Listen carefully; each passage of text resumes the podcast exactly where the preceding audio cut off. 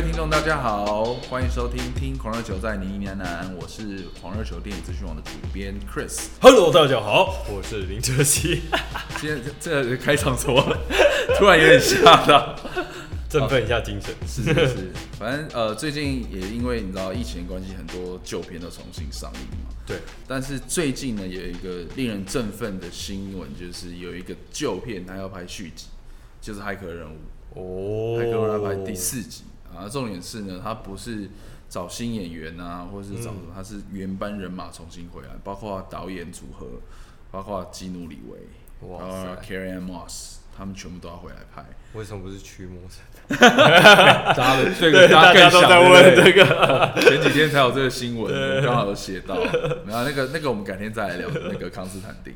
然后骇客任务，我觉得应该是。你你喜欢电影的人应该都看过，对，就算你没看过你也听过，对，就是我觉得大家对于这部片可能印象最深刻，一定就是那个子弹时间嘛，是。Bullet time，就那种。嘘。而且我觉得这部电影也完全影响了后面的科幻电影，大家的那个荧幕上都一定要跑绿色，桌布的部分，大概可能从两千年到二零一零年，大家的桌布全部都是都要跑这个东西，因为其实这部片。就像刚刚泽西讲的啦，它影响了后面蛮多科幻电影，嗯、包括剧的一些世界观设定。就像我最近在看那个《西方极乐园》哦，对，它其实也是用一个然后有点像虚拟世界的东西在讲大家身处的世界。嗯，对，我觉得他提出的这个概念，虽然它不是创新啦，哦，它不是创新，呃，应该说这个概念它不是创新，其实他也学了很多那个《攻壳机动队》的一些概念在里面，哦、包括一些美术啊这些东西，但。你知道电影就是这样，你学我，我学你，嗯、然后有一些脉络，有一些承袭这样子。只是我觉得大家都会好奇说，哎、欸，第四集要拍什么？泽熙，你还记得第一集在演什么？哦，我记得第一集，我反而有点忘记第三集。好，那二三集我们今天不在讨论范围之内。第一集，对，我大概记得，就是他从呃母体进到真实世界嘛，然后他就是那个 The One，对，救世主。就是我那时候去戏院看，就是只是想要看那个电梯那个枪战，嗯，哦，那超帅这样子。是，但是后来真的才发现，他这部片有很多哲学的东西在里面，对，包括你知道你自己的真实到底是怎么样，然后这个世界是真是假。那其实它就是传递了一个我们刚刚提到的，我们身处的世界其实就是一个电脑写出来的城市，对，模拟的世界。对，就像刚刚哲熹说，哎、欸，你今天中午吃什么啊？或者你晚上要吃什么？其实我们吃的都是，你知道，城市写出来的。对，你的呃，你的味觉、你的感官都是被编码出来的，对，都是电脑跟你讲的。其实你根本就不知道那什么东西。嗯、那其实有时候我自己还蛮相信的，因为你知道，我觉得人类的大脑其实就好像只开发了大概百分之十之类的。嗯，其实还有很多未知的东西我们都不知道。所以回过头来，诶、欸，第四集到底要怎么拍，就变成大家蛮好奇的。一件事情，那回到一九九九年这第一集，我觉得呃有一个蛮有趣的事情，就是呃那时候好莱坞对武打片的想象，可能就是停留在那种港片啊，或者是那种武侠片。对，所以他们那时候真的找了那个袁和平，呃，想要来当他们的武术指导。嗯，但你知道袁和平就是你知道八爷，他也是那时候就是也是那种很有名的武指，他就觉得哎、欸，我为什么要教你们这些？然后外国人，外国人，花拳绣腿什么的，所以他就给了一个，其实就好莱坞来说，不，当时的好莱坞来说，不是这么这么合理的一个要求。他说他希望所有的演员先受训六个月，哦，但其实现在好像没有，现在好像算是很蛮对，就是像那个 Marvel 那些都是都要先训练，像那个基努里维他后来演那个 John Wick，对，他真的是去开真枪去训练那个。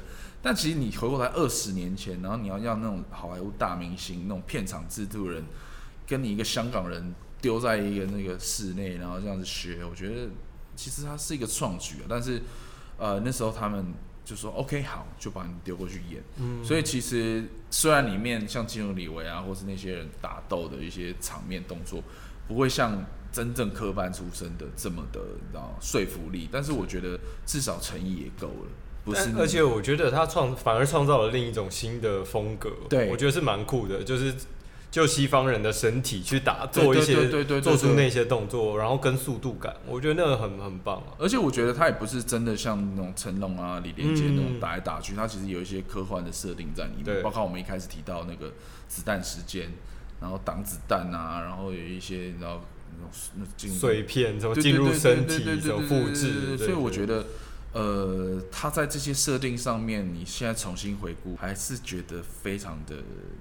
隽永，对，但我觉得蛮有趣，因为泽西之前有拍《狂徒》，嗯，然后我那时候看完，其实真的非常惊艳。我觉得台湾电影能把动作设计做成这样，包括配合摄影机的运动，我觉得其实是非常了不起的成就。坦白说，只是呃，蛮可惜后来没有大家的讨论度没有继续延续下去。嗯，但我觉得至少是一个好的开始。那那时候你在做的训练大概花了多久，或是你觉得哎？诶这是跟你之前演戏有什么不一样的？我们就是那个呃，跟那个程序员说，然后把那个程式放到我们脑袋里面，大概花了十五秒，然后你就说 I know 功夫，I know 功夫，没有，就是我们那时候大概训练了也是两个多月，快三个月。对啊，就是前期，然后包含我们一些场次要配合音乐，所以有事前的。嗯，直接就是放着那个音乐打，我在某个音乐点，我一定要到某个位置。嗯，所以但是我觉得很感谢前期的训练，我们跟那些武打武打演员是默契很好的。是，本来可能我是要揍他一拳，让他去旁边，我要到那个位置。对。但是因为我我来不及了，我就直接把他踹开，然后到那个位置。就是我们有很多即兴的打，但是因为我们默契很好，一个眼神他就知道完了我要被踹了，然后我就踹他，他就他就自己闪到旁边去。吴宇森他以前我看过他一个访问，他就说他他是动作片的那种翘楚大师嘛，但是他以前是喜欢的是歌舞片。哦，oh. 就是那种歌，就是跳舞啊，那种，就像那个什么《万花嬉春》那种。他小时候是看这种片，然后他其实很喜欢这样的东西，所以他只是，概念类似。对对，概念就像哲信刚刚提到，我其实我也不知道说，其实，在彩排的时候是要对音乐的点。对，你就像走位啊，你要到某个地方，要到某一个时间点，就要到某个地方那种，好像也跟歌舞片、歌剧片是。其实打戏就是双方的身体配合嘛，对我要看起来很用力，但是又。不打伤你，所以我们两个人需要。哦，我看过一个访问，是在讲呃，讲李连杰吧。嗯，他就是在讲说他的功夫能跟他配得上的不多，嗯、所以大家就讲说什么哦、呃，他多能打。其实是需要对手来衬托出他才能，比如说他跟甄子丹在《黄飞鸿》里面对打，他说那时候大家火气来了，全部打越打越快，可是他他就说甄子丹是他非常好的一个对手，是因为只有他能够配合得上他，对，就是我们两个可以越打越快，然后我怎么随意打你都能接得住，很信任对方。是，其实我觉得像《骇客任务》里面有几场打戏。也有这种感觉，嗯、他们那那种打呃互相的配合很像在跳舞，呃对，他们的那个移动的对啊。呃位移啊，然后整个身体的动作，呃、其实都真的很像跳舞，嗯。对。所以像回的回过头来，我们聊一下呃《骇客任务》第四集啦，就是、嗯、呃大家都会很好奇说，隔了这么久，为什么还要再拍一个续集？是不是你知道又是漫威的那种电影宇宙想要延续啊？然后那时候基努里维就有说哦。呃，其实当时的那个导演组已经变姐妹了，还开始是 兄弟嘛，现在变姐妹。他说他就是看了那个剧本，他觉得很喜欢。然后我自己其实非常好奇，我看了非常多的新闻，很常常都会说演员为什么会接演这部片，就是因为他觉得剧本很棒。嗯、那我自己就觉得说，是不是对于演员挑片来说，剧本是不是都是先决？绝对是，剧、哦、本一定是先决是。是因为毕竟，呃，你有一个很好的角色，如果没有一个好的故事，嗯，其实很难让别人真的看到你。嗯，就是我觉得好的角色很难有一部片是片子超超烂，然后那个角色超棒。我觉得其实很难，嗯，因为好的角色一定是发生一段好的故事里面才有可能出现一个好的角色。懂。所以对于呃，演员来说，我存在在好好的故事里面，嗯，我才有发挥的空间。我们要看一段故事，其实就是看一个人，他经历了什么样的事情，嗯、他发生什么样的事情。所以那个人经历的事情发生的，我们能够感同身受，我们能够被他感动，那都是因为故事。那对自己身为演员啊，自己在看这些剧本，要有什么样的画面想象吗？还是单纯就是像你要看一本小说一样那样看？应该说看电影的类型哦，oh, 比如说剧情片，你可能就是就是看一个故事很简单，是是是。所以我觉得回过头去想。基努李维在《骇客任务》第一集的时候，他看剧本，他到底脑中出现了什么？这是我很好奇的，的哦、就是怎么有办法想象出那个画面到底是什么？对，什么？哦，我被一个巨大的机器乌贼，我想要看到抓走了，剧本先丢到外面，想要在讲什么了？对，就是我觉得这个东西是，反而是我觉得很酷。我们现在回想起来，嗯，在这些经典片之前，那些演员跟导演。他们怎么样看这个剧本？对，然后能看到里面的画面，我觉得那是反而是像我觉得可能威尔史密斯就没有看出来，对，因为这个角色本来是要给威尔史密斯超酷的。我觉得如果是那个版本，应该很酷。对，应该是完全不一样。然后后来去拍了那个忘记中文名，就是 Wild Wild West，就是那个飙风战警吧。对，就是但我觉得选角就是这样啦，有时候。你没有演到什么角色，但其实你后来因为演了什么角色，其实都注定，对，都是注都是注定。所以我觉得还有一个蛮有趣的东西，就是呃，我看了资料，那个演 Trinity 的那个 Carrie-Anne Moss，嗯，他在呃，因为它里面有很多武打戏嘛，就是像一开头那个这样。跳起来，然后然后听说啊，听说就是他其实在拍片的过程中就已经受伤了，哦，真的，就一直你知道不敢跟那个剧组讲。因为他很怕被换角，那绝对不敢讲，绝对不敢讲，我也是硬着头皮。直接演下去。对啊，因为没有，我觉得要取决于你发生在拍电影的哪个阶段。嗯，刚开始的话，他们换掉你成本不高，一定要忍。中后期的时候，我觉得就。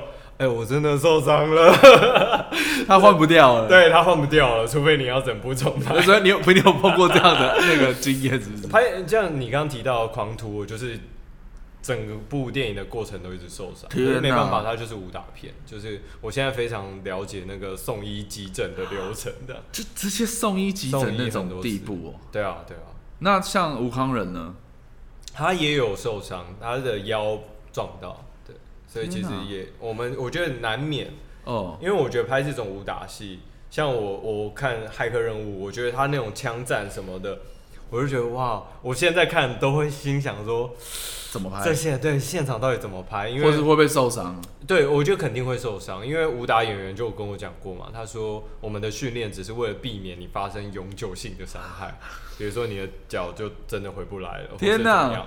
对，那那种擦伤破。流血什么，那都是稀松平常的事情。嗯、因为让我想到一件事情啊，就是呃，骇客任务，我们刚刚前面提到，我小时候就是专门去看那场戏，那个电梯前面那个枪战，呃，他好像其实镜头没有很多，就是他基本上就是一次要拍完，他们从前面然后打到最后，嗯、但是你知道里面就有很多爆破啊，这子弹啊，所以他们好像拍完一次就要重新把整个场景恢复，对，所以。那个对演员的走位跟事前训练其实也是很要求，非常非常重要。对，那我觉得可能也稍微聊一下二三集啦，因为 二三集就是已经有一种哎、欸，他到底在演什么？对。因为我我以前看过一个那个评论，他是说《骇客任务》第一集用了很有限的时间，然后精准的讲了他想要讲的东西，是。但是二三集变的是他有很多的预算，有很多的时间，但是讲的太松散。像我不知道哲熙还记不记得那个第二集有那个周兆龙，哦，常威是是是，对哇，那个时候看到他就觉得哇天啊，真的，这个才是就是大家熟知那个然后打斗的那个，打对对对对，所以哇，就是但是就像刚刚提到，你还是会看到基努里维那种外国人用没有不一样的方式，然后就哇天啊，他腿好长哦，不管怎么样打都好像蛮好看的。我印象最深刻是第三集。哦，真的就是那个我很喜欢《喜安》里面的那个双手机器人。哦，你说最后那样子，对，穿那个装甲一堆，大家然后然后大家不是什么 Force 啊，对对对对，我觉得那个超帅，就完全改变了我对于，因为我小时候对于机器人印象就是钢弹嘛。哦，对，然后突然看到那个，我就觉得原来有这种机器人，太帅了吧？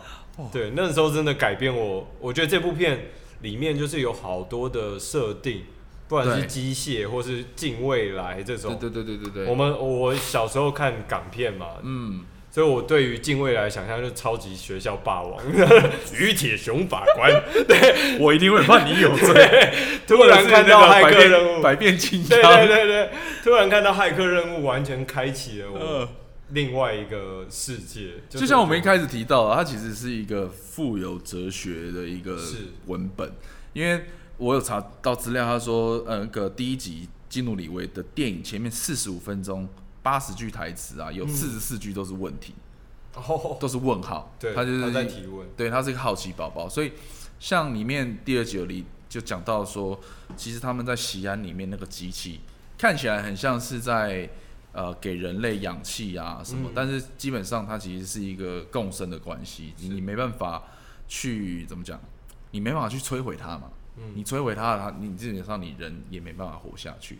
其实它里面讲了呃蛮多有趣类似哲学的议题，好像有一个大学的通识课就要讲那个骇客任务哦，真的对，好像是中是中原大学吧，整个学期都在分析这。对，因为、哦、我自己有之前有找过很多资料，但是那个文本的深度真的太深了，嗯、这个也没办法乱写或者乱分析哦。但我刚刚想到，突然想到一个，我看过一个分析，嗯、我不确定是不是真的，对，但是因为你刚刚有提到，就是。导演兄弟变成导演姐妹，对对对，他们说其实，在《骇客任务》第一集，他们就有透露出这样的讯息，你知道这件事？我不知道哎、欸，你说他们要变性这件事？对，就是他说，因为我们在真实世界跟在母体的时候，他不是说我们到母体就会是自己自我形象的投射，对，然后所以呃呃，基努里维他就头发又变成长发嘛，嗯嗯然后他们本来不是平头什么的，嗯、然后大家在第一次回一起回到母体。那个虚拟世界的时候，不是所有人都是黑色，黑色的那个衣服，对，长长的皮衣，只有一个人他是穿白色的，嗯，她就是一个很中性的女生，然后叫金头发的，对，他就说他其实这个名字就是在暗示哦，他们两个心中的就是那个形象，而且听说本来他们好像想要。那个呃，在母呃真实世界的时候，其实是一个男生，然后到母体世界的时候是一个女中性的女生，但是因为片商不同意，所以他们后来用了这样的方式。那时候多元族群还没有这么对对对对对对对，现在用应该是很适合，所以他们用了一个这样的暗示去，然后在什么呃基努里维跟那个呃 Tr Trinity 对对，就是他们两个，对他们两个。的角色，其实你远看的时候很难分辨男女，哦、就他们两个很像。是，然后在在最后，其实第一集的最后不是那个 Trinity 亲了他一下他就说就像是凭着本来的故事，呃，英雄去救公主，嗯、就他们两个的性，哦、大家所谓的那个性别的认原本的认认知是互换的。哦，很酷。就是我觉得这个分析，我那时候看到，我觉得哇，而且我原来还有这个。我因为在做这个主题，我后来回去看里面那个第一集，那个尼尼欧去找那个先知的时候，嗯、就是呃，他其实在我第一次看的时候，他不是跟他说你不是救世主嘛？嗯嗯嗯、但是他其实没有，他有跟他说真相。哦，因为他他就说，他就跟他说很抱歉，你不是 the one。嗯，然后结果那个先知有说。他就说，他就说我不知道。他说也许是 another life，、uh, 就是他是说你可能要死掉之后，你才会变成，就是他是说你可能下辈子才会变成。Uh, oh. 对，其实他没有说谎，他们说的每一件事都是对的，包括 Trinity 会爱上 Neo，然后 Morpheus 会找到 The One，其实他讲的每一件事都是对的。那你在骇客任务里面，你最喜欢的就一第一集，你最喜欢的片段是什么？哦，我后来真的觉得那个先知。我刚刚讲的那个片段，变得是一个转捩点呢。嗯，就是我觉得，如果你在你不不管是你第一次看还是你重新看，如果你那一段能够跟上的话，我觉得他导演想要讲的整件事情都会变得很有趣。哦，嗯，就是呃，我觉得，而且我觉得那个演监制的那个那个黑人女演员讲话词那个声音超好听。啊，对。对，就是，但你你，我觉得真的听众，你你你可以他才回去看那个片段。可是其实我在这部片里面，我最喜欢的也是这这一段。哦，可是我的认我的解读不太一样，嗯，就是我没有发现他说那个第二条命，对，反而是我我一直觉得是他说他不是的时候，是因为他还没相信。嗯哼，就是我觉得相信有时候会改变一个人的。命运也好，或是什么，所以在后面 Morpheus 说他他开始相信了，嗯、对，我觉得他才真的变成救世主。是，我觉得有一部分也是。对，所以我很喜欢这个概念。那它里面其实也有很多神学啊，因为其实像 Neo，嗯，其实这个名字就是 One，就是 O N E 嘛，它是 N E O，、嗯、然后像崔尼蒂就是 Trinity，它其实就是三位一体的东西。哦、对对对对，原来后后面有这个。对对对，它其实很多小线索啦，嗯、所以我觉得可能也是。听众有时间可以回去再看这部片，在第四集，宝 对，真的是寻宝挖宝，重新去感受。因为然后第四集可能过个一两年就会重新，哎、欸，不是重新，就是要上映。我觉得有很多东西可能是延续这样的概念，尤其是呃原班人马回来的话，对啊，我觉得有需有需要再去细细的品味。复习一下，准备第四集。大家复习完就觉得啊，再也不相信自己吃的东西 好不好吃，啊，都觉得那些东西是假的。对，好，那今天一样，非常谢谢泽西来跟我们一起聊聊《骇客任务》以及他第四集的东西。那希望之后未来还可以看到泽西为大家带来更多精彩的作品。谢谢，谢谢，我们下次见喽，拜拜。下次见，拜拜。